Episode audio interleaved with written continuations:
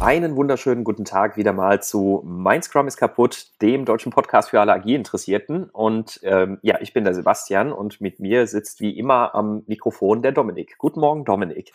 Guten Morgen, Sebastian. Ja, wirklich guten Morgen, ne? weil äh, du hast ein bisschen verschlafen. Ja, bisschen ist gut, ja. Ja, äh, einmal mit Profis. Ja, ja irgendwie, ähm, ist da, irgendwie ist da gerade beim Aufstehen der Wurm drin. Heute habe ich den Wecker gleich gar nicht gehört. Also, ja, und, und meine drei Anrufe auch nicht. ich habe das Handy grundsätzlich nicht im Schlafzimmer. Ah ja, ja, okay. Ja, Deswegen, das, du hättest auch äh, zehnmal anrufen können, ich hätte es nicht gehört. Ja, ungeschickt. Ähm, aber wer wach ist und wer nämlich hier heute mit, äh, mit uns dabei ist, das ist der liebe Oliver Emler. Schönen guten Morgen, Oliver. Ja, einen schönen guten Morgen euch beiden und äh, ich freue mich. Ja, äh, Dito, schön, dass es geklappt hat, schön, dass du da bist. Ähm, wir wollen nämlich heute mit dir mal über das Thema Scrum im Katastropheneinsatz sprechen. Ja, aber ähm, hast du eigentlich also fast schon unterschlagen, dass das ja eigentlich Dr. Oliver Emler ist. Äh, do, stimmt, Dr. Oliver Emler, richtig. Äh, Dr. Med Oliver Emler, glaube ich sogar auch, ne? Ja, das ist richtig. Mein, äh, mein eines Herz schlägt in der Medizin, mein anderes in der IT und dort äh, hauptsächlich im, äh, im agilen Umfeld. Und ähm, mhm da ich das schon einige Jahre mache, verbinde ich beide Bereiche und kann heute ein bisschen davon erzählen. Genau, das, das finde ich nämlich sehr spannend.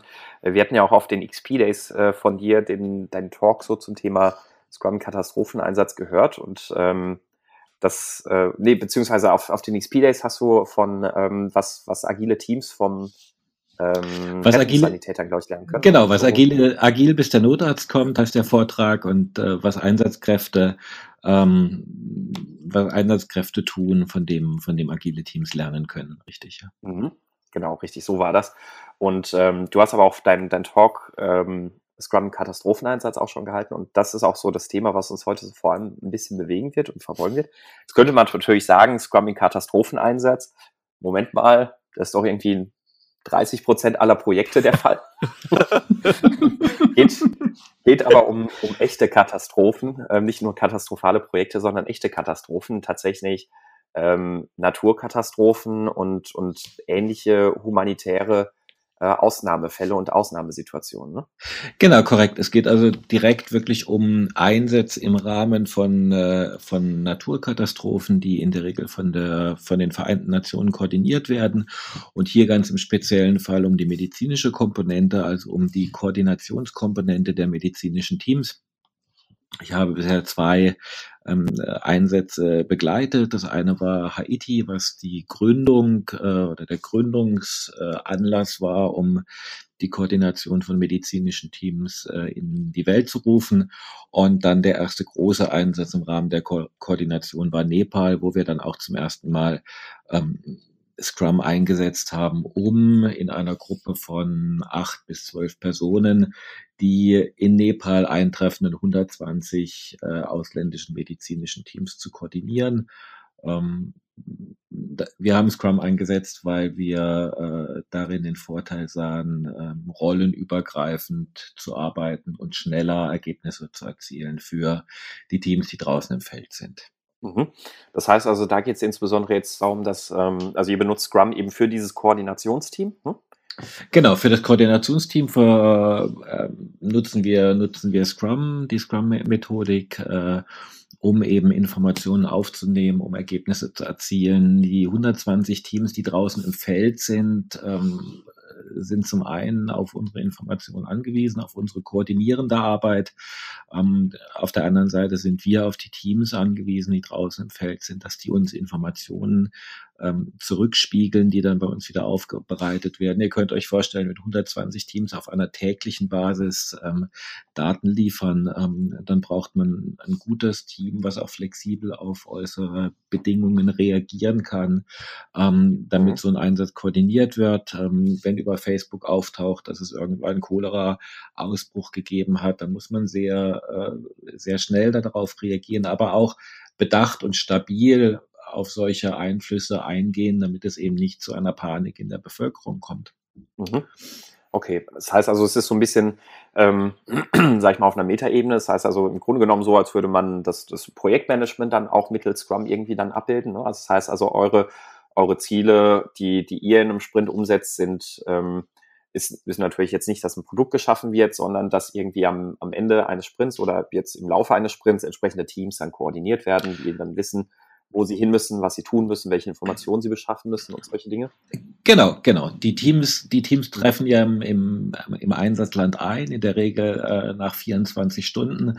Und ähm, man kann sich vorstellen, wenn 120 Teams nach 24 bis 48, maximal 72 Stunden im Einsatzland eintreffen, dann müssen natürlich entsprechende Vorbereitungen getroffen werden. Der lokalen, der lokalen Organisation, in der Regel des Gesundheitsministeriums, in welchem wir in solchem Einsatz ähm, ähm, verortet sind, nämlich äh, Klarheit darüber zu haben, welche Krankenhäuser betroffen sind, wo sind hier sozusagen, ähm, wo ist hier Infrastruktur zusammengebrochen, die wir ähm, füllen, die wir lösen müssen und ähm, das muss relativ schnell passieren. Man muss sich auch auf neue Teams, die sich vielleicht nicht angemeldet haben, ähm, eingehen. Die müssen schnell sozusagen im Feld auch sein damit. Und ich glaube, wir haben ein Produkt, nämlich das Produkt ist relativ einfach zu beschreiben. Das Produkt bedeutet, so viel wie möglich Menschenleben zu retten. Ja, das ist die mhm. Zahl, an der, an der hinterher gemessen werden kann, waren wir mit unserem Produkt erfolgreich oder nicht. Und insofern würde ich das schon als vielleicht kleine äh, Produktspezifikationen sehen, hm. die aber ähm, in ihrer, in ihrer Kürze und Prägnanz natürlich einen großen Vorteil gegenüber Organisationen hat. Denn die Motivation, warum Menschen in diesem Koordinationsteam die Arbeit tun, sehr klar macht. Also wir haben kein hm. Motivationsproblem. Es ist allen klar, wofür sie arbeiten und ähm, da wird weder ähm, auf äh, die eigenen äh, Verantwortlichkeiten geguckt. Es wird oft über sozusagen äh, crossfunktional gearbeitet, als auch ist natürlich ähm, die Arbeitszeit nicht auf acht Stunden beschränkt, sondern liegt eher im Bereich von zwölf bis 14 Stunden in den ersten Tagen. Das, äh, das, das ist natürlich eine äh, harte Produktvision. Ne? Also das ist ähm, so also kann man sich jetzt erstmal nicht vorstellen, wenn man so aus dem, dem klassischen äh, Produktumfeld kommt, wie, wie die meisten von uns. Ähm, da, da ist so eine Produktvision höchstens mal zu vermeiden, also Teil der Produktvision ja. vielleicht höchstens mal zu vermeiden, dass Menschen zu Schaden kommen durch das Produkt. Also wenn man jetzt vielleicht in die äh, Luftfahrt schaut oder so, aber ja, dass, dass das Produkt, die Produktvision tatsächlich ist, so viel Menschenleben äh, zu retten wie möglich, das die Produkt das ist eine andere Hausnummer. Die Produktvision ist, ist, ist sehr hart und natürlich können wir das auch messen. Wir können es messen an vorhergehenden äh, Einsätzen äh, im Rahmen von Katastrophen. Wie viele, wie viel Prozent Menschen konnten denn sozusagen wirklich dann, äh, die verletzt waren, entsprechend äh, versorgt werden, beziehungsweise mhm. von äh, nicht medizinischen Teams, also den Search and Rescue Teams, dann auch wirklich ausgegraben werden und äh, befreit werden aus den Trümmern bevor sie eben in den, in den Trümmern sozusagen dann auch sterb, sterben würden. Also ganz harte, ganz harte ja. Zahlen und ganz hohe Motivation darüber. Ähm, die Motivation kommt aus einem sehr klaren Sinn, der sich daraus ergibt. Das heißt, die, die Sinnstiftung äh, einer solchen Mission, nämlich Menschenleben zu retten, ähm, kreiert eine, eine sehr hohe Motivation bei den Teams. Und ich glaube, das ist ein Punkt, den wir in traditionellen Organisation, in unserem täglichen Geschäft ähm, durchaus nochmal überdenken können und schauen können, okay, welchen Sinn macht die Entwicklung dieses Produktes und hat jeder diesen Sinn verstanden? Weil ich glaube, dann kriegen ja. wir auch keine ganz andere Motivation im täglichen Umfeld. Es muss nicht immer so dramatisch sein wie in Katastrophen, sondern Mitarbeitern und Teams klar machen, warum tun wir das? Was ist der Sinn und Zweck? Ähm, unseres, unserer täglichen ja. Arbeit. Ja, vor allem, ja, das, das ist ja eine ganz klar, es ist ja wirklich eine sehr klare Vision. Da gibt es ja gar keine, es könnte noch irgendwie hier lang gehen oder hier lang gehen. Jeder weiß ganz genau, was ist unser Ziel, was ist unsere Vision. Und ich glaube, das ist ein wirklich schönes, anschauliches Beispiel, so tragisch es auch ist, aber mhm. einfach dieses, okay, hab eine klare Vision, mhm äh, wo eigentlich gar kein Zweifel daran, äh, daran auszumachen ist, was gemeint ist und du hast auch Leute, die motiviert sind, das zu tun. Mhm. Also ich finde auch zwei Dimensionen daran sehr schön. Also das, das eine, was du ja gerade sagtest, ist eben, ist eben das Thema Sinnhaftigkeit und ähm, da stimme ich dir zu. Es ist, glaube ich, bei ganz vielen Produkten oft so, dass die Produktvision drückt halt aus, wo man hin möchte, aber warum man da hin möchte oder äh, was, was ich damit mit, mit meinem Beitrag da jetzt Sinnhaftes und, und Wertvolles schaffe, ist dahingestellt. Also oftmals ist es dann trotzdem so, dass, dass, dass sich dann Teammitglieder halt auch nur denken, oder wenn man sie darauf anspricht, dann sagen die halt, ja, Sinn des Produkts ist, ja, unsere Firma will mehr Geld verdienen. Ja, wir machen das, das Produkt, weil es cool ist. Genau, oder weil es cool ist oder sowas. Aber das ist auch immer genau der, der Twist, wo ich, wo ich auch immer sage, nein, ihr müsst, ihr müsst eure Kunden mehr einbinden. Und wenn das nur ist, dass das Entwicklungsteam in einem Sprint Review sieht, wie sich der Kunde gerade darüber freut, dass er jetzt nicht plötzlich am Tag 15 Minuten seine Arbeit spart durch das neue Feature. Ja. Das, das ist genau das, wo die Leute dann sehen, ah, Sinnhaftigkeit. Also das, was ich getan habe, hat diesen Mehrwert, dass sich dieser Mensch hier freut, dass diesem Mensch ähm, es, die, die Arbeit jetzt leichter fällt und dass ich dem eine Last von der Schulter nehme. Ähm, und und dann, dann hilft das ja auch den Teams, dass, dass sie da motivierter sind. Wenn ich dagegen halt einfach nur, weiß ich nicht, irgendwelche Geschäftszahlen oder sowas habe, da fehlt halt eben genau diese Sinnhaftigkeit, die du da auch ansprichst. Das ja. finde ich einen sehr wichtigen Aspekt. Und wir kennen das ja auch aus der Motivationslehre, ne? also Autonomy, Mastery, Purpose. Ähm, Purpose, diese Sinnhaftigkeit, mhm. äh, ist, ist, halt das, was da gerne vergessen wird bei der ja. Produktvision. Ja, vollkommen, vollkommen richtig. Und eins, was du ansprichst, die, das, das Sparen von Zeit ist natürlich auch ein wesentlicher Aspekt. Also wir haben wir haben in einer, in einer Antwort auf eine Katastrophe ungefähr zwei Wochen. Danach, ähm, danach sind die internationalen Hilfsaktionen abgeschlossen und ähm, das Sparen von Zeit und die schnelle, der schnelle Austausch der Teams untereinander ähm, war für uns ein wesentlicher Aspekt, warum wir Scrum eingesetzt haben. Wir, wir sind gestartet mit festen Rollen, ähm, die wir so übernommen hatten aus, aus, dem, aus dem Regelwerk der Vereinten Nationen. Also wir haben einen Information Manager, wir haben einen Liaison Officer, wir haben einen, einen, einen Chief Coordinator, einen Deputy Coordinator, also sehr Rollen, die sehr stark an, an eine Hierarchie auch erinnern und sehr stark an ein, mhm. an ein gegeneinander abgegrenztes Tun. Ähm, wir haben aber gemerkt, äh, dass das im, im Einsatzfall äh, nicht äh, so gelebt werden kann, weil die Teilnehmer in dem Team äh, diese Rollen vorher noch nicht innehaben. Das heißt, die kommen neu in die Rollen rein und würden Zeit dafür verschwenden, sich mit diesen Rollen auseinanderzusetzen. Also sind wir einen Ansatz gegangen äh, mit Scrum, der sehr klar auf die einzelnen Aufgaben fokussiert und nicht die Frage stellt, in wessen Aufgabenbereich äh, gehört das, sondern einfach nur die Frage stellt, ist das eine wichtiger als das andere? Also eine ganz klassische Backlog-Priorisierung, wo wir gesagt haben, okay, das sind die Aufgaben für den nächsten Tag. Ähm, die müssen umgesetzt werden und zwar in dieser Reihenfolge. Und dann haben wir aufgrund der hohen Motivation in der Regel wenig Probleme, ähm, dass die Mitglieder sagen, okay, ihr braucht eine Karte, ähm, ich kann eine auf Papier zeichnen, ich kann aber keine auf äh, Google Maps machen dann kriegen wir eben in der ersten Iteration eine Karte auf Papier, aber wir haben erstmal eine. Mhm. Wenn dann der nächste kommt und sagt, hey, ich würde das gerne äh, in Google Maps machen, ähm, dann kann entsprechend der Priorisierung das eben auch erfolgen. Und ähm, diese Priorisierung machen wir täglich. Das heißt, unsere Sprints in einem in einer Response sind Tagessprints. Mhm. Okay, also alles andere wäre ja auch wahrscheinlich wenig sinnvoll, wenn du sagst, die ähm, äh, Hilfseinsätze, die internationalen, die, die erste Koordination ist quasi nach zwei Wochen dann eigentlich auch schon vorbei. Dann machen genau. natürlich längere Sprints keinen Sinn, aber auch, ja, also du musst, du musst ja zwischendrin darauf reagieren können. Also du kannst ja dann nicht sagen, okay, aber wir, wir haben jetzt für die nächsten drei Tage geplant, dass wir das und das machen. Da ist jetzt keine Luft, dass wir jetzt hier noch einen Rettungstrupp da hinten organisieren.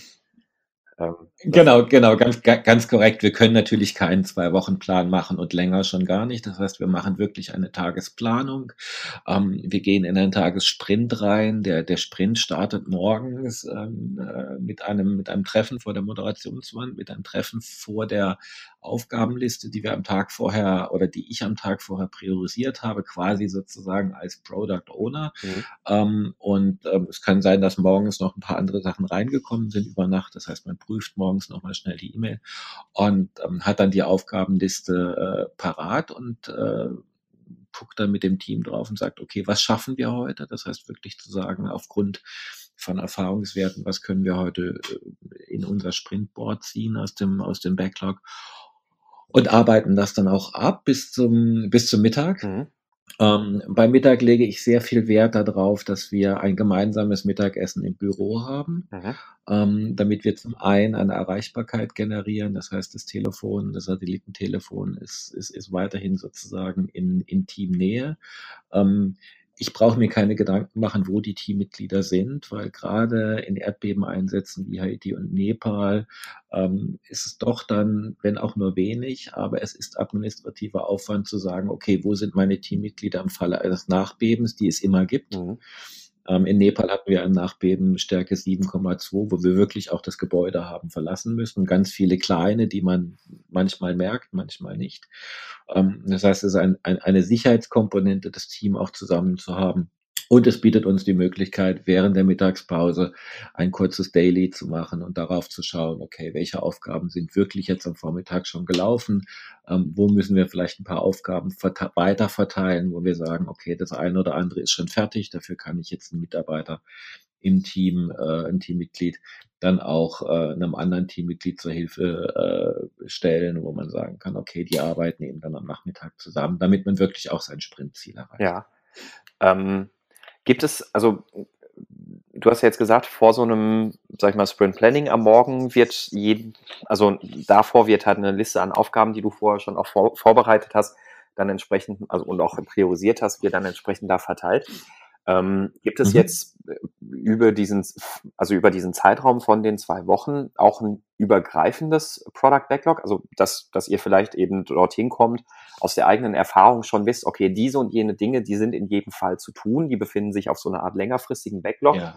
Und dann gibt es natürlich die ganz individuell geplanten Sachen, die dann zusammen mit diesen allgemein oder langfristig geplanten Sachen dann da zusammengezogen werden. Ja.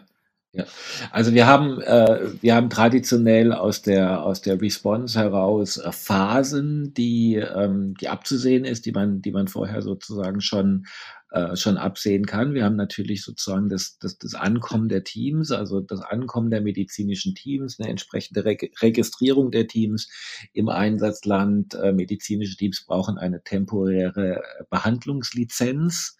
Das sind Dinge, die man so vielleicht gar nicht kennt. Ähm, also wir würden wahrscheinlich auch ganz gerne haben, dass wenn ausländische Ärzte in einem Katastrophenfall nach Deutschland kommen, sichergestellt ist, dass diese Ärzte auch äh, die entsprechende Ausbildung haben, um, um uns zu behandeln. Das stellen wir sicher von der WHO über entsprechende ähm, Klassifizierungsmechanismen, die vor einem Einsatz laufen. Das heißt, die Teams müssen sich registrieren. Nach der Registrierung werden sie getaskt. Das heißt, sie werden in die entsprechenden Einsatzgebiete geschickt. Ähm, oft auch ein Krankenhaus, was sie dann unterstützen, weil vielleicht Infrastruktur im Krankenhaus kaputt gegangen ist. Dann geht es um sozusagen die eigentliche Ausführungsphase, wo es viel um Daily Reporting geht. Das heißt, wir haben im Rahmen dieses, sage ich mal, dieses Execution Epics wirklich auch ähm, wiederkehrende Aufgaben, die immer und immer wieder gemacht werden müssen, also zum Beispiel Datenaufnahme und Datenreporting. Und dann haben wir vielleicht das letzte Epic, wo es, wo es darum geht, äh, ähm, um die, um die Deaktivierung der Teams und äh, die Abreise. Mhm.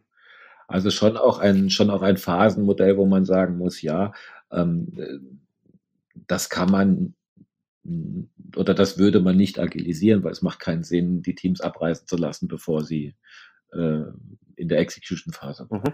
Ja. Ähm, ich hätte jetzt auch noch eine Nachfrage zu dem, was du gerade zum Daily gesagt hast. Und zwar hast du gemeint, dass du im Daily dann die Möglichkeit hast, äh, Leute anderen Leuten dann zur Verfügung zu stellen oder zur Hilfe zu stellen. Da stellt sich mir jetzt so ein bisschen die Frage, inwiefern sind die Teams bei euch selbst organisiert? Macht es in so einem in so einem Szenario überhaupt Sinn oder ist das der, der Situation eher nicht zuträglich? Hm, vielleicht war ich dann nicht ganz äh, präzise. Also es ist so, dass im Daily dann wir darüber sprechen, was an Aufgaben gelaufen ist und was dann noch zu tun ist. Und ähm, die Zusammenstellung des Teams ähm, ist in jedem Einsatz unterschiedlich. Ähm, wir haben, wir haben administrative Kräfte aus äh, Gesundheitsministerien, die gut mit dem Computer umgehen können. Ähm, wir haben Kräfte, die einfach da sind, sagen, wir würden gerne helfen. Ähm, ich kann aber keinen Computer bedienen, aber ich kann vielleicht gut telefonieren. Ähm, wir hatten, äh, wir hatten Einsatzkräfte, die exzellent, äh, exzellente wissenschaftliche Arbeit gemacht haben. Das heißt, die wirklich auch Zahlen sehr gut aufarbeiten konnten. Äh, Im Rahmen, im Rahmen dieser Möglichkeiten der einzelnen Teammitglieder ähm, besprechen wir im Daily, wer kann denn am Nachmittag wen noch weiter unterstützen, wenn er denn mit seiner Aufgabe fertig ist. Ähm, der Lernwille der Teams in so einem Umf Umfeld ist überwiegt weit den das Beharren in der eigenen Komfortzone. Also was ich wahrnehme mit den Teams ist, dass sie extrem lernbegierig sind und sagen, wenn es niemand anders gibt, der das macht und es muss getan werden, dann mache ich mich da dran. Ich habe das noch nie getan. Ich weiß nicht, wie es geht, aber irgendwie finde ich das schon raus. Mhm. Ja, das, also das ist wieder das Thema Motivation. Das ist was ganz, ganz anderes ja. in, in dem Umfeld. Ne? Also ich, ich meine, im besten, im, im besten Fall sollte das ja auch in einem klassischen Projekt genauso sein. Die Leute sollten ja. so begeistert und überzeugt von dem sein, was sie da tun, dass sie, dass sie genauso sagen, boah, ich, ich bin jetzt kein Frontend-Experte, ja. aber ähm, äh, ich sehe, das ist das Wichtigste, was wir gerade tun müssen. Also fuchse ich mich da jetzt rein und ähm, werde versuchen, das, das zu machen. Genau. Und, und natürlich auch in den einzelnen Aufgaben wirklich eine, eine, eine sinnhafte Beschreibung zu definieren, wo man sagt, okay, das brauchen wir. Nicht zu sagen, nicht zu sagen, wie du es umsetzen musst, sondern einfach zu sagen, okay, wir brauchen eine Karte, auf der ähm, alle Teams mhm. dargestellt werden. Und es obliegt dir vollkommen als Teammitglied oder als Zweierteam oder als Gesamtteam ähm, zu entscheiden, mhm. wie setzen wir das um. Also bis hin wirklich zu, ich nehme einen schwarzen Stift, ich nehme mir die Karte aus meinem Lonely Planet, zeichne die auf, mache ein paar Punkte drauf, dann habe ich eine erste. Iteration. Das ist nicht sehr genau, aber es visualisiert erstmal Informationen und ähm, solange wir damit zurechtkommen, ist es auch in Ordnung. Ähm, jetzt mal so zu den, ähm, jetzt mal noch so zu den Anforderungen gefragt. Also so, wenn, wenn ihr morgens dann euren ähm, Sprint plant, was, also wie, sehen solche Anforderungen aus? Also was, was ist so ein Product Backlog Item, das ihr dann da in den Sprint reinzieht? Wie kann man sich das vorstellen? Okay, Beisp beispielsweise haben wir, haben wir Product Backlog Items, ähm, die vorsehen, die Teams anzurufen. Aha also die Teams anzurufen und die aktuellen Zahlen abzufragen. Ähm, ihr könnt euch vorstellen, wenn ich 120 Teams anrufen muss als Product Backlog Item, dann ähm, beschäftigt ja. das ähm, durchaus mal drei Teammitglieder einen mhm. Vormittag, ähm, ist aber essentiell, weil wir brauchen diese Zahlen von den Teams auf Tagesbasis, um zum Beispiel essentielle äh, Werte zu erfassen, wie die Zahl der wässrigen Durchfälle oder die Zahl der oberen Atemwegsinfektionen. Was viele nicht wissen, ist, dass die Zahl der wässrigen Durchfälle über die Zeit uns einen Hinweis darauf gibt, ob eventuell eine Cholera Epidemie ähm, zu befürchten ist. Bei den oberen Atemwegsinfektionen, ähm, wenn die steigen, ist das für uns ein Anzeichen dafür, dass die äh, Versorgung der Bevölkerung ähm, mit Zelten und äh, sozusagen äh, Wohnmöglichkeiten, also Schutzmöglichkeiten vor Witterungsbedingungen ähm, nicht mhm. ausreichend ist. Und deswegen das auf einer täglichen Basis, weil wenn ich die Zahlen erst nach einer Woche bekomme, dann bin ich vielleicht schon ähm, in einer Epidemie oder in einer äh, wirklichen Verschlimmerung der Situation, ohne dass ich in der letzten ja. Woche darauf reagiert habe. Ähm, andere Aufgaben ist zum Beispiel, die Karten zu erstellen. Ähm, andere Aufgaben ist, äh, die entsprechenden Meetings vorzubereiten mit den internationalen Teams, dass man wirklich sagt, okay, wir müssen die Meetings vorbereiten. Ähm, wir brauchen eine Agenda, wir müssen Informationen rausschicken, den, den Situationsreport. Ähm, wenn es ein Meetingtag ist, dann brauchen wir äh, Leute, die die Meeting-Agenda schreiben, die wir im Übrigen ähm, synchron von vier Leuten des Teams erstellen lassen. Ähm, man muss sich vorstellen, dass Koordinationsmeetings dazu dienen, dass alle äh, auf dem aktuellen Stand der Informationen sind. Das heißt auch das Koordinationsteam. Das bedeutet, alle nehmen an diesem an dieser Besprechung teil und ähm, wenn ich da drin sitze und zuhöre, kann ich eigentlich auch gleich ähm, ein Meetingprotokoll schreiben und wir schreiben das in einem Google Doc äh, mit vier Personen gleichzeitig, was dann dazu führt, dass wir fast eine ähm, wörtliche Niederschrift des Protokolls haben. Nämlich einer schreibt ganz vorne, ähm, das, was gesprochen wird, der zweite füllt die Lücken, der dritte formatiert und der vierte ist quasi schon wieder auf dem Sprung nach vorne in die Position eins, ähm, ähnlich wie bei, bei der Tour de France. Mhm.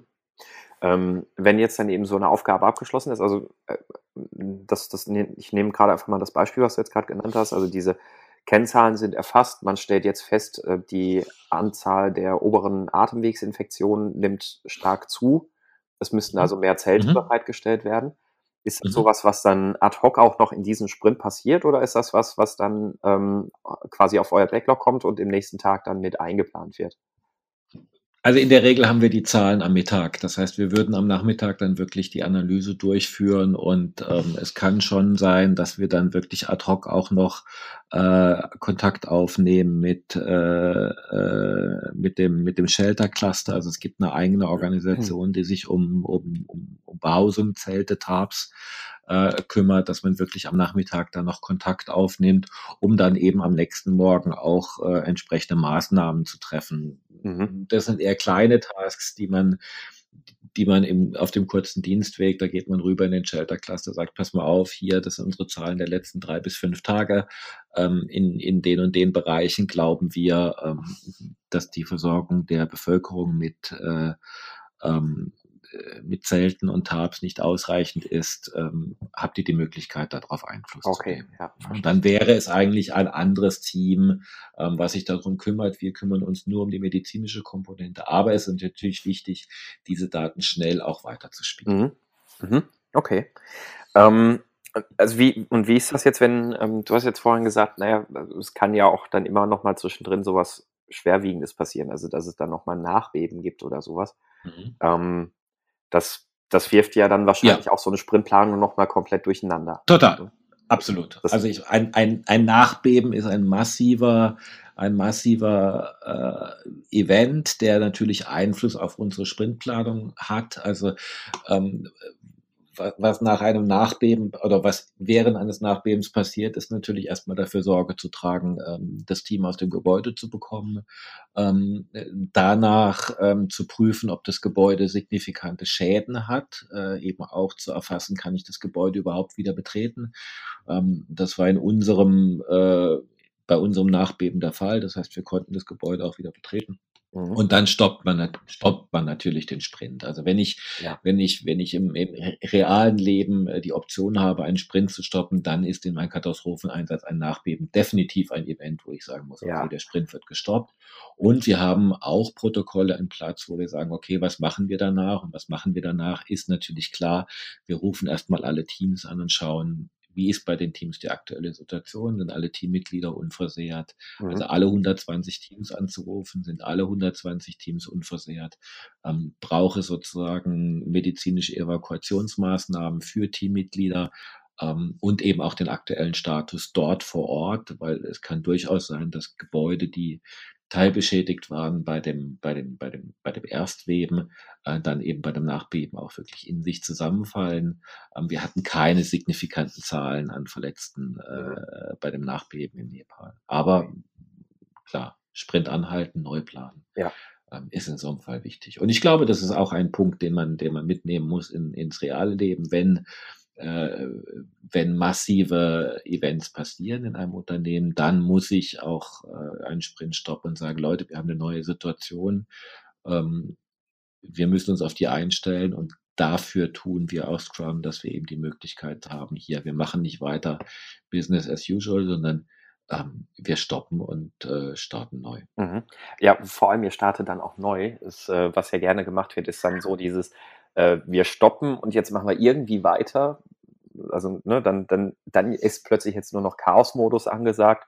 Mhm. Und das, das wäre ja, also gerade bei euch wäre das, also es ist in Projekten ist das immer schon verheerend und bei euch wäre das ja sehr dramatisch verheerend, dann einfach irgendwie zu machen und jeder läuft nur noch irgendwie herum, sondern genau das, was ja. du sagst, dann auch zu sagen, okay, jetzt, äh, wir holen uns Informationen ein, jetzt setzen wir uns zusammen und jetzt planen wir nochmal neu.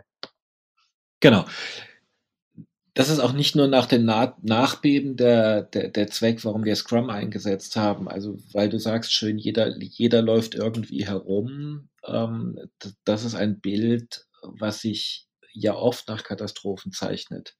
Also dass, dass Menschen, dass Menschen ihre Struktur verlieren. Mhm. Das Verhalten wird sehr erratisch. Genau, und aufgrund dieser verlorenen Struktur, das Verhalten wird erratisch. Ähm, es gibt keinen, es gibt keinen geregelten, ähm, es gibt keinen geregelten äh, Tagesablauf mehr. Es gibt keine geregelte Infrastruktur mehr, auf die ich mich beziehen kann. Und der Einsatz von Scrum als, als, als Methodik bietet ähm, dem, dem Koordinationsteam die Möglichkeit, wieder einen geregelten Ablauf zu haben. Nämlich ich habe eine, ich habe eine Sprintplanung am Tagesende, ich habe ein Daily in der Mittagszeit, ähm, ich habe ein, ich habe einen gemeinsamen sozialen Event, auch wenn er klein ist, nämlich das Mittagessen. Ich habe eine Retrospektive am Ende des Tages. Das heißt, ich habe eine Struktur, in der ich mich wiederfinden kann, die ich sehr einfach lernen kann und ähm, in der sehr klar ist, wann äh, morgens die Arbeit beginnt, wann wir sie Arbeit abends beenden, dass wir sie wirklich auch gemeinsam beenden und nicht einzelne Teammitglieder bis spät in die Nacht unterwegs sind, am nächsten Tag vielleicht nicht mehr, äh, nicht mehr einsatzklar sind, weil sie drei Tage lang 14 Stunden äh, durchgearbeitet haben. Also auch auch das Sorge tragen für das Team äh, im Rahmen einer, ich sage mal, strukturgebenden Maßnahme. Mhm. Ähm, also wie, wie ist das denn dann auch mit den Rollen? Also ähm, jetzt habe ich verstanden, ähm, du fungierst ja dann durchaus auch mal als, als so eine Art Product Owner. Das heißt, du mhm. hast äh, du hast so ein bisschen den Überblick, welche Dinge haben wir zu erledigen, bereitest mhm. entsprechende Aufgabenpakete vor für die nächste Sprintplanung und alles und koordinierst da quasi die, die Anforderungen, die mhm. Inhalte, die, um, um die mhm. sich gekümmert werden muss. Gibt es so eine Art äh, Scrum Master? Gibt es so eine Art Stakeholder auch irgendwie noch drumherum? Und also wie, wie ist das so? Wie lässt sich das so übertragen? Also es gibt sehr viele, es gibt sehr viele Stakeholder drumherum, ähm, die bedient werden müssen. Einen hatte ich schon schon besprochen, den Shelter Cluster. Ähm, es gibt ein Cluster für äh, Water Sanitation and Hygiene, die sich also um Trinkwasseraufbereitung kümmern. Ähm, da ist das deutsche, das deutsche technische Hilfswerk sehr, sehr, sehr gut positioniert und, und, und sehr hilfreich. Es gibt ein Cluster äh, vom, vom World Food Program, es gibt äh, Mutter und Kind, es gibt ähm, äh, es gibt ein Logistikcluster, was sich darum kümmert, wie die Straßen sind. Also alle Stakeholder, die auch Einfluss auf ähm, das Produkt der medizinischen Versorgung äh, nehmen. Nämlich natürlich brauche ich das Logistikcluster, um zu wissen, kann ich denn da überhaupt hinfahren, ähm, wo ich ein Team, wo ich ein Team hinschicken möchte. Ähm, die Rolle des Scrum Masters in diesem Umfeld, ähm, es gibt einzelne Personen, ähm, die das übernehmen. Allerdings äh, gibt es niemand, der jetzt eine Scrum Master Ausbildung hat. Mhm. Ich würde, ich würde eher sagen, ähm, das Team, das Team hat einzelne Personen, die die Rolle eines Scrum Masters übernehmen. Also diese mhm. schauen, dass der, dass der Prozess äh, befolgt wird, die darauf achten, ähm, dass jeder mit Aufgaben versorgt ist, die darauf achten, dass die Kommunikation im Team stimmt. Ähm, allerdings ist diese Aufgabe sehr viel leichter als in, als in Business-Organisationen, weil man in der Regel sehr, sehr eng zusammensitzt. Man ja. hat also entweder ein, ein kleines Zelt mit einem kleinen Campingtisch und ein paar Campingstühlen oder ähm, in, der, in der nachgelagerten Phase waren wir dann äh, im Gesundheitsministerium in einem kleinen Raum, in dem es sehr, sehr kleine Schreibtische gab und einen Tisch in der Mitte, äh, was ideal war, weil jeder an seinem kleinen Schreibtisch saß und wenn man was besprochen hat, ging man an den Tisch in der Mitte und alle haben aber mitbekommen, was die anderen sprechen. Das heißt, die traditionellen Aufgaben eines Scrum Masters, äh, Kommunikation zu ermöglichen, den Prozess einzuhalten, ähm, diffundieren etwas in das Team hinein. Mhm. Ich glaube auch da, dass ja auch nochmal das, das Thema Motivation, also dadurch, dass die Motivation bei euch ja auch nochmal auf einem ähm, anders aufgehängt ist, einfach eben dieses Thema Menschenleben und auch die Leute, so wie ich das verstehe, die dort sind, ja auch in der Regel vor allem intrinsisch motiviert sind. Also sie, sie kommen, weil sie Menschenleben retten möchten. Ähm, ist ein interessanter Aspekt, der mir jetzt gerade so gekommen ist, Thema Vertrauen. Also in, in einem klassischen Entwicklungsteam bist du als Scrum Master auch sehr stark damit beschäftigt, erstmal so ein Vertrauensniveau aufzubauen mhm. und dass, dass Probleme proaktiv angesprochen werden, dass, mhm. dass, ich, dass sich die Menschen trauen, die Probleme in der Runde anzusprechen und sowas. Ich glaube, das ist bei euch im Umfeld wahrscheinlich auch nochmal ganz anders, weil einfach aufgrund dieses, ich würde jetzt mal fast sagen, Motivationsdrucks, also aufgrund der Umstände und der Mission, für die ihr da seid, äh, Probleme von sich heraus einfach angesprochen werden, selbst wenn noch in der Form gar nicht so ein persönliches Vertrauensniveau aufgebaut ja. ist. Ja, es gibt einen, äh, es gibt einen schönen Dreischritt, äh, der in solchen Einsätzen, ähm, äh, der in solchen Einsätzen angewandt wird, nämlich äh, eine, eine sehr direkte Kommunikation, ähm, die darauf basiert, dass ich beschreibe, also ich als jemand, der etwas wahrnimmt, ich beschreibe, was ich sehe oder was ich wahrnehme. Also erstmal mhm. sozusagen die reinen Fakten, äh, wo ich sage, pass auf, ich sehe das und das und dann teile ich meinem Gegenüber meine Interpretation mit. Mhm. Das heißt, okay, das ist meine Ableitung daraus. Ich glaube, durch das, was ich gesehen habe, wir müssen Folgendes tun. Und der dritte Schritt ist zu fragen, wie siehst du das? Und mhm. dann sozusagen auf der anderen Seite den gleichen Prozess durchzuführen, ähm, indem der andere beschreibt, ich sehe hier vielleicht das Gleiche und meine Schlussfolgerung ist was anderes und dann in eine Integration zu gehen, nämlich zu sagen, okay, wie finden wir jetzt gemeinsam einen Weg, um das, was wir sehen, vielleicht zu beheben. Also sehr mhm. klare, sehr klare Regeln, ähm, die ähm, die Vertrauensbildung ähm, ist ähm, wesentlich einfacher. Ja, weil mhm. wenn ich mit jemand, wenn ich mit jemand in einem Gebäude bin, was bei, bei einer, einer Erd, bei einem Erdbeben mit 7,2 äh, alles wackelt, ähm, und derjenige mir geholfen hat, nur indem er vielleicht die Tür aufmacht oder indem er ähm, mir Bescheid gibt, weil ich vielleicht einen Kopfhörer auf hatte und ich es nicht gemerkt habe, dass ein Erdbeben ist und mich aus dem Gebäude zieht. Nur kurz ja. am Ärmel. Das ist eine vertrauensbildende Maßnahme, die wiegt so schwer, dass alles andere in den Hintergrund tritt. Ja. ähm, krass. ähm. ja.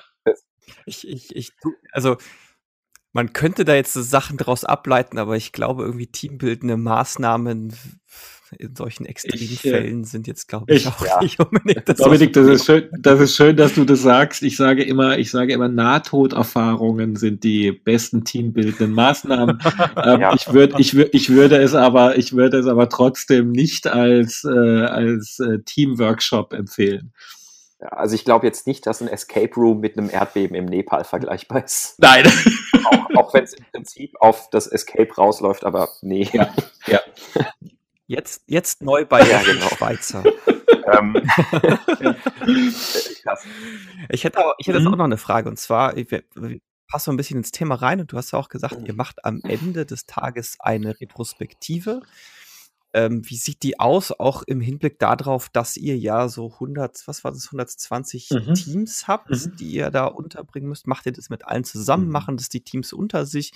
also wir aus? können das nicht mit den Teams im Feld machen. Die Teams im Feld sind in der Regel schwer erreichbar ähm, teilweise nur per Satellitentelefon. Das heißt, wir können keine oder wir haben bisher keine große Konferenz gemacht äh, mit den Teams im Feld. Vielleicht nehme ich das einfach als, als, als Idee mit. Ähm, das auch im großen Stil anzubieten. Man bräuchte entsprechende Infrastruktur und Internet, was nicht immer der Fall ist. In Haiti hatten wir in den ersten Wochen gar kein äh, Telefon und gar kein Internet.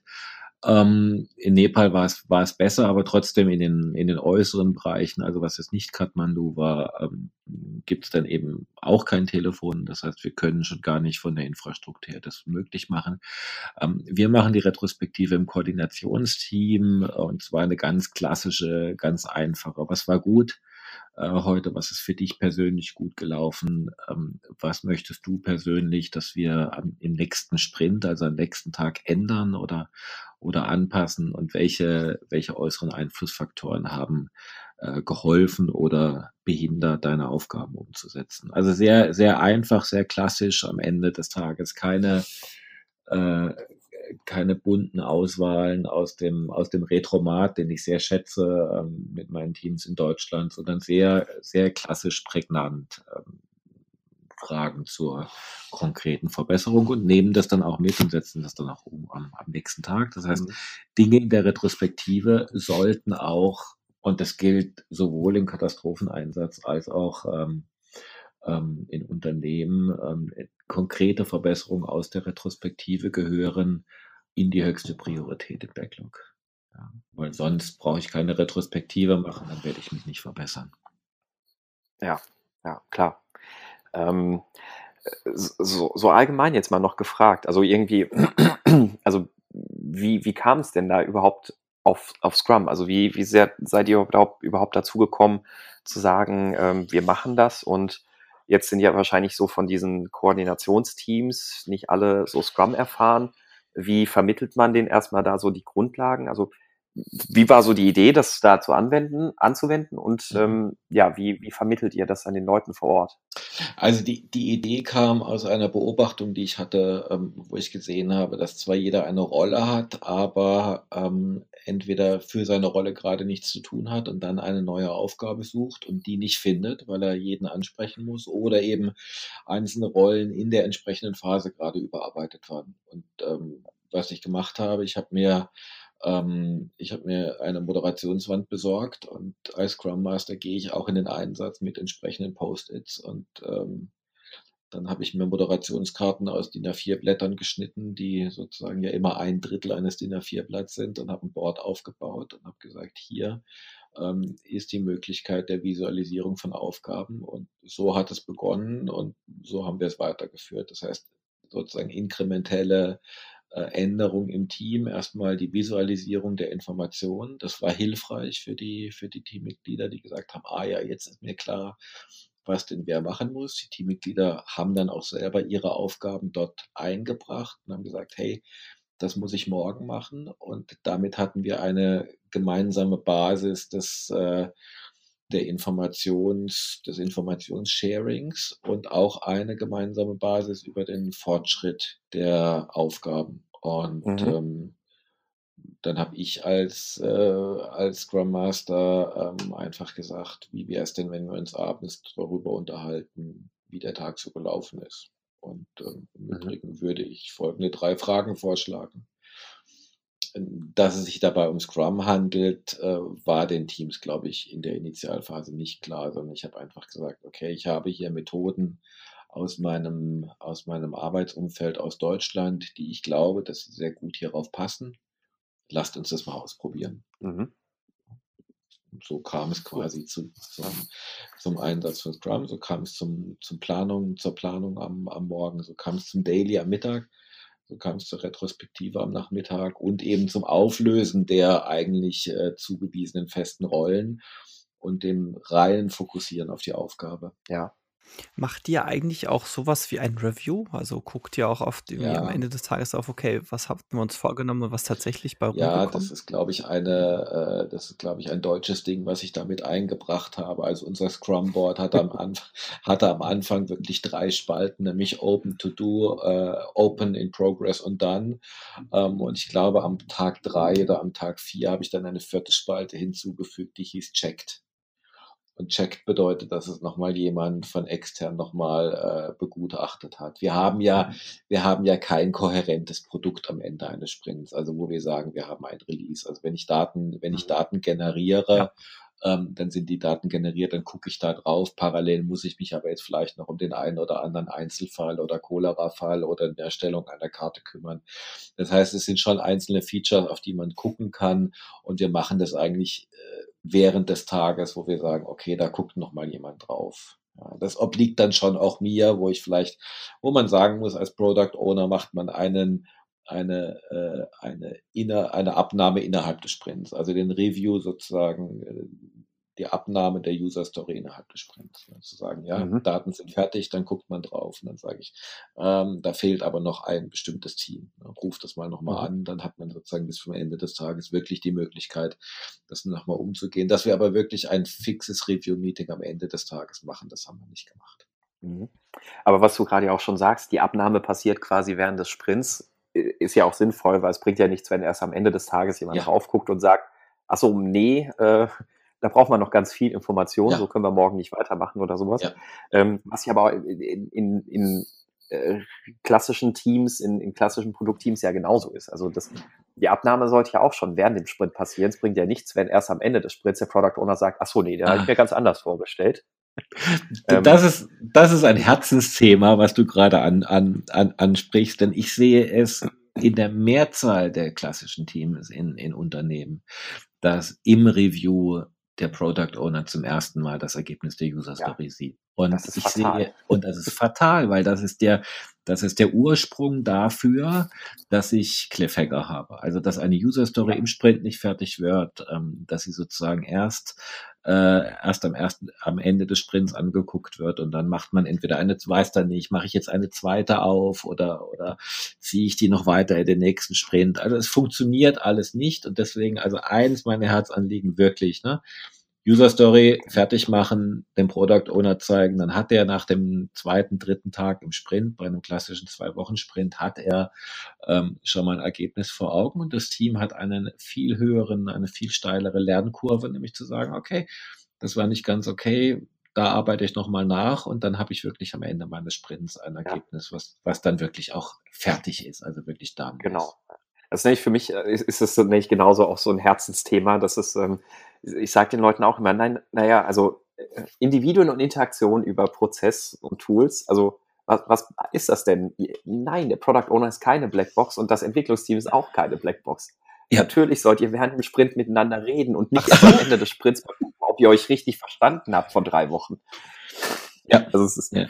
Äh, das, das ist gerne was, was so, ich weiß auch nicht, woher das kommt, dass das äh, so, so falsch interpretiert wird. Ich glaube, es liegt einfach daran, dass die Leute halt verstehen, Review, ja, jetzt wird das gezeigt. Aber es geht ja eigentlich darum, dass der Product Owner natürlich vor die einzelnen Sachen schon abnimmt, aber am Ende dann geschaut wird, was ist denn das Gesamtinkrement jetzt.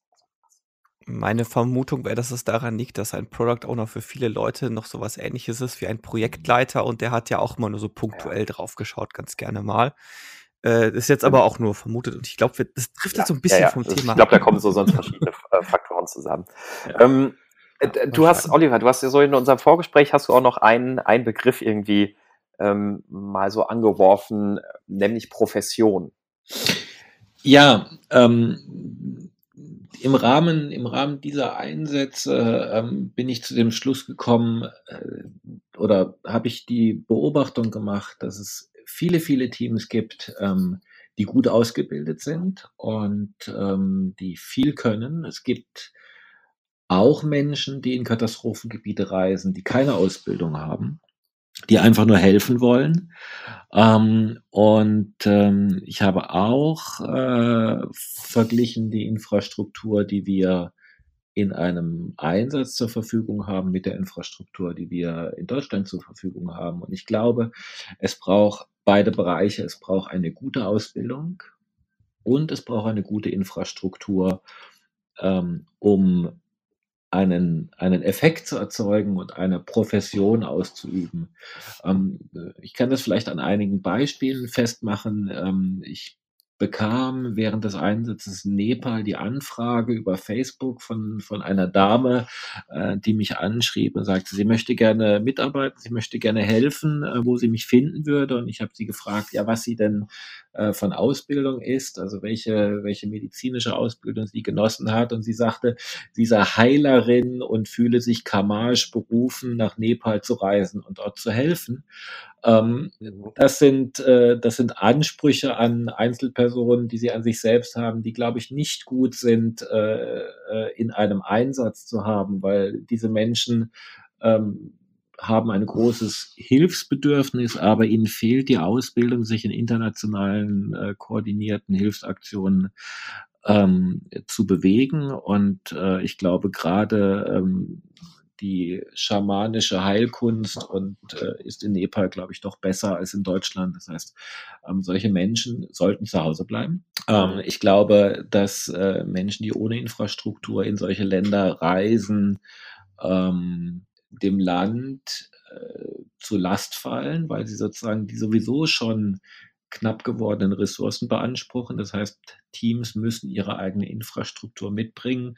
Und aus diesen beiden Bereichen äh, erwächst für mich der Name Profession. Das heißt, professionelles Arbeiten ist nur dann möglich, ähm, für das Heimatland, äh, für die eigene Organisation äh, bedeutet das für mich das Gleiche. Das heißt, ich brauche eine gute Ausbildung meiner Teams. Sie müssen also sozusagen ähm, die Kompetenz haben, das zu tun, was von ihnen erwartet wird. Und ich muss ihnen die Infrastruktur zur Verfügung stellen, dass sie das auch tun können.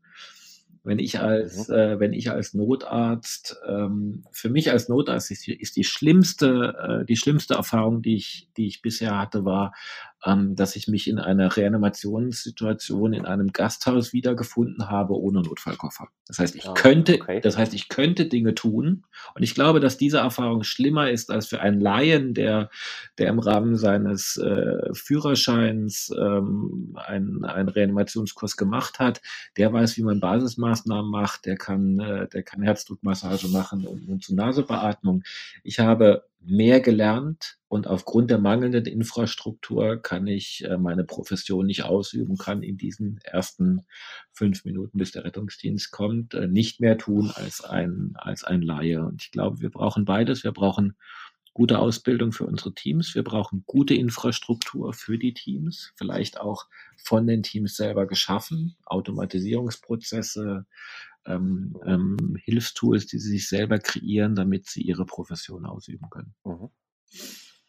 Schön, ja, ja, sehr, sehr schöner Punkt. Oliver, ich habe ähm, aus dem Gespräch tatsächlich sehr viele schöne Dinge mitgenommen. Mhm. Ähm, gerade, gerade zum Thema. Und ich finde, es war auch ein ja, schönes Schlusswort. Ähm, gerade, gerade zum Thema Motivation und Sinnhaftigkeit. Mhm. Ähm, das Thema Vision, ich, also ich finde das, also wenn, wenn natürlich auch sehr dramatisch äh, bei euch die Vision, die ihr habt, ist, ja, sollte man, glaube ich, öfter auch drüber nachdenken in klassischen Produkten, ähm, was, was ist denn mhm. unsere Vision? Und mhm.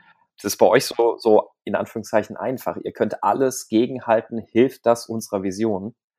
ähm, was sehr, sehr eindeutig ist. Ihr, ihr müsst Menschenleben retten und ähm, das, also auch, auch das Thema, Thema Vertrauen. Ähm, also ja, ich habe sehr viele interessante Dinge mitgenommen. Vielen herzlichen Dank dir, ähm, dir schon mal jetzt so für, für das Gespräch. Ähm, jetzt ja, von meiner Seite aus, ich glaube, das, was ich gerade jetzt, was ich gerade noch mal so reflektierend mir durch den Kopf gegangen ist, ist, ich meine, die, die Vision bei den Einsätzen von Oliver, das ist ja, äh, geht letztendlich darum, Menschen zu helfen.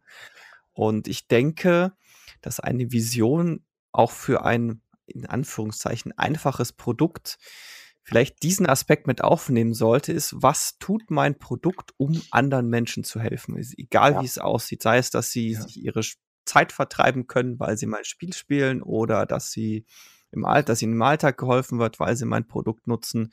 Was ist der konkrete Nutzen für Menschen? Und ich glaube, das geht ganz oft verloren und da deswegen fehlt da auch die ja, Sinnhaftigkeit. Sehr schön, ja.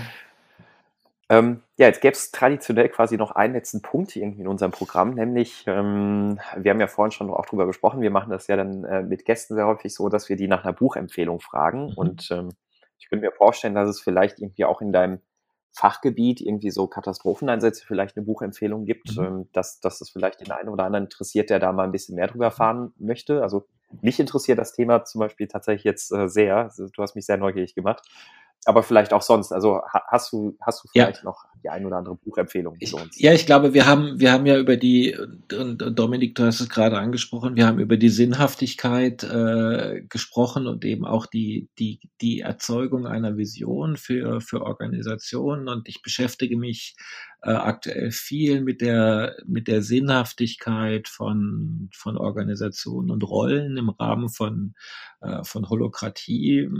Komme komme gerade aus, aus Amsterdam, wo ich den Holacracy Coach äh, Training gemacht habe. Und ich glaube, was ein Buch ist, um, um darüber zu lesen, wie man eine sinnstiftende Form der Zusammenarbeit schaffen kann, ist äh, ähm, das Buch Reinventing Organizations von, von Frederic Laloux. Ähm, ich glaube, das ist ein guter Anfang, um vielleicht am Ende dieses Podcastes weiterzumachen. Ähm, ansonsten sind die entsprechenden Guidelines äh, der UN und der Emergency Medical Teams der WHO frei verfügbar im Netz. Das heißt, äh, man sucht einfach nach Emergency Medical Teams WHO, geht dort auf die Webseite, kann sich die Unterlagen dort herunterladen, ähm, braucht nicht über entsprechende äh, Buchhändler gehen ähm, wen das weiter interessiert, wer gerne in dem Bereich auch tätig sein möchte, kann mich auch gerne anschreiben. Ähm, dann liefere ich auch gerne mehr Informationen. Auch Informationsmanagement wird mehr und mehr gebraucht in diesem Bereich. Und äh, wer Lust hat, da mitzuarbeiten, dem gebe ich gerne den einen oder anderen Tipp. Mhm. Wir werden natürlich deine, ähm, ähm, deine Website Mhm. Ähm, und äh, das, was du jetzt gerade auch angesprochen hast, dann natürlich hier auch im Beitrag in den Show Notes entsprechend verlinken. Ähm, cool. Ja, ähm, achso, und genau auch, äh, was, was ihr auch im Link finden werdet, ähm, der Oliver hat ja das Thema Scrum-Katastropheneinsatz auch schon ähm, als Vortrag ja auch äh, das ein oder andere Mal gehalten. Ähm, da werden wir auch gleich äh, natürlich auch noch eine Aufnahme mit verlinken. Da könnt ihr euch den Talk an sich auch nochmal angucken. Glaube ich, eine halbe Stunde etwa, ne? Ähm, die, genau. äh, die, die Aufzeichnung, die wir da haben. Ähm, ja, dann würde ich sagen, vielen, vielen herzlichen Dank, Oliver, für, ähm, dafür, dass es geklappt hat und für deine Zeit. Ähm, ich glaube, es war viel hieraus mitzunehmen. Ich fand es sehr, sehr inspirierend. Deswegen vielen herzlichen Dank. Ich sage auch vielen Dank und äh, wünsche euch eine gute Zeit. Genau. So, und dann. Äh, ja, auch von, auch von meiner Seite aus herzlichen Dank. Ich fand es ein sehr interessantes Gespräch, auch wenn ich nicht ganz so viel beteiligt war. Halb noch im Schlaf, Halbschlaf, das ist okay. ähm, genau. Ich, ich, bin mittlerweile wach. Das war die Nahtoderfahrung. ähm, genau. Ja, und dann ähm, euch, liebe Zuhörern, auch ähm, dann noch eine, eine schöne Zeit. Wie immer ist äh, Feedback und ähnliches auch herzlich willkommen, insbesondere über unseren Slack-Kanal, äh, aber auch bei Facebook und Twitter. Und äh, an der Stelle auch nochmal die Erinnerung, vergesst nicht, auch bei iTunes vielleicht mal eine Bewertung für uns abzugeben und zu hinterlassen. Äh, ansonsten, wenn ihr Wünsche, Themenvorschläge oder Fragen oder ähnliches habt, auch das über die üblichen Kanäle, Twitter, Facebook und vor allem Slack, äh, gerne hinterlassen. Und wir sagen Tschüss für heute und bis zum nächsten Mal. Tschüss.